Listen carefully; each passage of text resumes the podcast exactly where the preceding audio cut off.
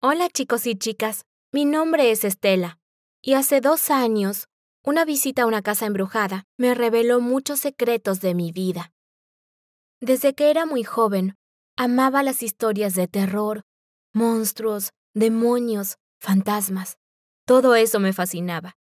Me hacían sentir que había muchos misterios por resolver en el mundo. Mi madre decía que cuando tenía cuatro años estaba cavando en el jardín y encontré un esqueleto de perro. Corrí a donde estaba mi mamá con el cráneo en la mano, igual a Hamlet, y le dije, Mira, mamá, ¿cómo lo llamaremos? Y así siguió por años. Cuando tenía 16, me consideraba una persona bastante loca. Me aburría de la gente. Ya saben, de los chismes de secundaria y todo eso. Así que decidí que todas mis primeras citas con un chico serían en una casa abandonada. Primero, porque sería una experiencia divertida para mí y comprobaría si él era o no un cobarde. Y bueno, tuve un par de citas así que terminaron, bueno, mal. Quedaban espantados y no me volvían a invitar a otra cita. Pero un chico, Marcus, se veía un tipo bastante interesante. Nos conocimos en una tienda de segunda mano. Ambos buscábamos cosas raras y él me invitó a salir.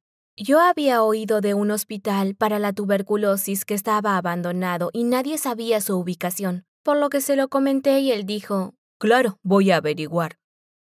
No supe a qué se refería, pero al día siguiente fuimos allí. Y la verdad es que, después de lo que ocurrió ahí, me dejaron de gustar las historias de terror. Todo empezó así. Nos fuimos en bicicleta porque quedaba lejos y sobre la colina. Le pregunté si estaba seguro del camino, pero él siguió andando en silencio y asintió. Al llegar yo estaba maravillada. El hospital era inmenso, enorme, cubierto de enredaderas. Ya atardecía, por lo que estacionamos nuestras bicicletas, tomamos nuestros bolsos y linternas y entramos. No me imaginé que solo uno de nosotros volvería a salir. Al principio me pareció solo un poco escalofriante. El suelo crujía. El viento se colaba por las ventanas rotas. Dimos algunas vueltas y aprovechamos para conocernos. Hablamos de nuestras películas favoritas y nuestros miedos, pero a medida que anochecía, se volvió todo más tenebroso. Vimos una silla de ruedas en la mitad de una sala.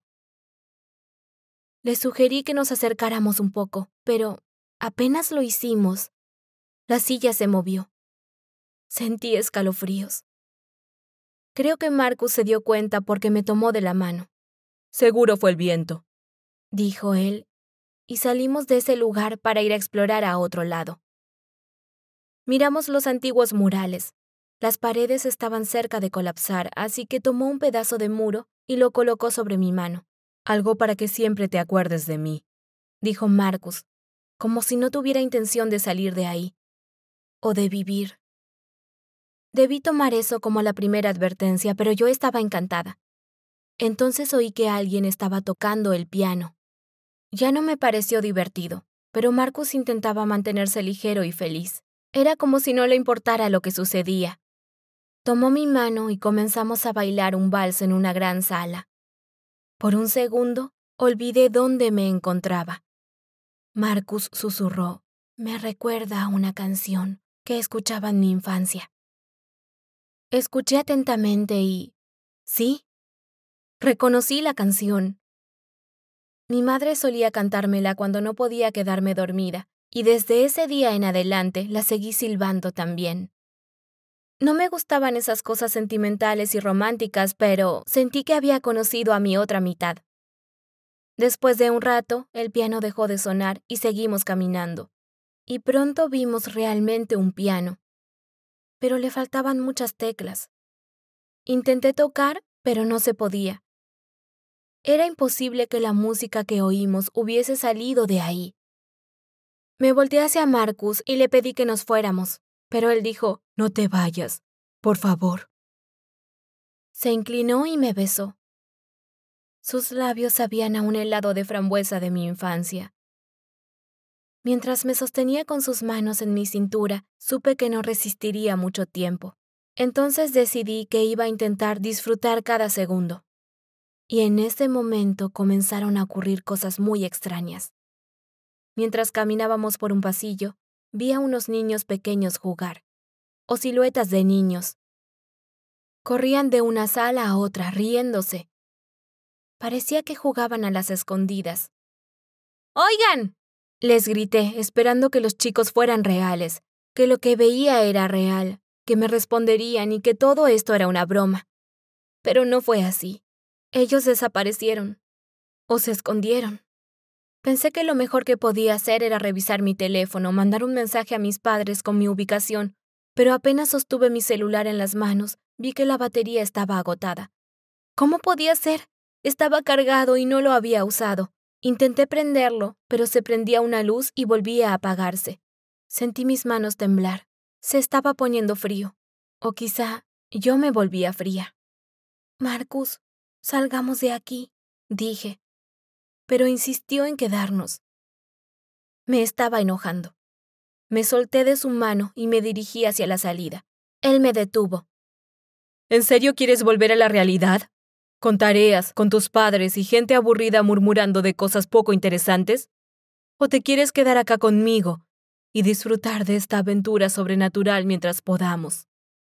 Me dijo mirándome con ojos de cachorro. Por un momento, pensé que Marcus podría llegar a ser un peligro para mí.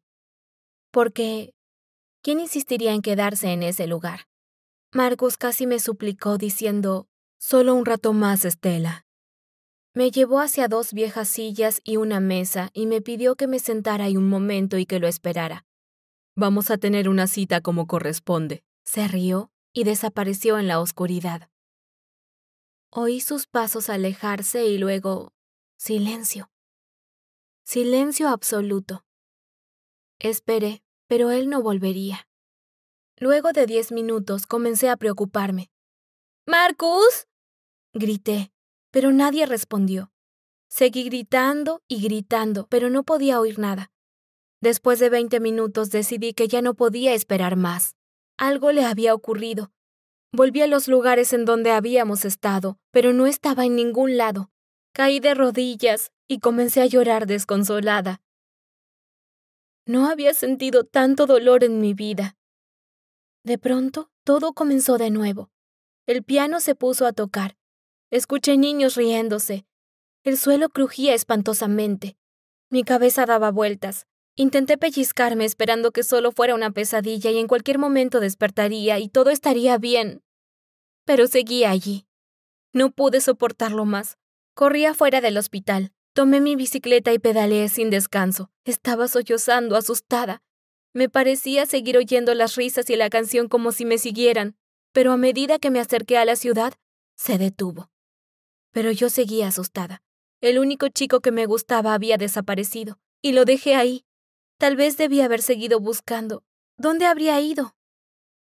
Después de dos o tres horas, volví a casa. Corrí a mi cuarto y lloré sobre mi almohada. Mi madre llegó, me abrazó e intentó preguntar qué ocurría. Me costaba respirar y casi no podía articular palabra. Tartamudeando le dije, él de... desapareció, mamá.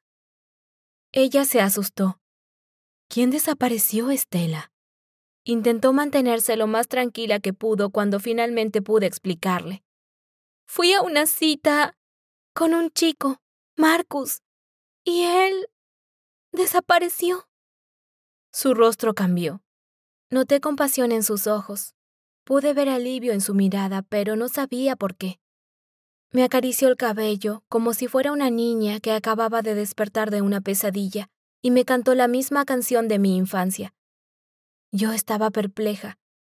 Dejé de llorar.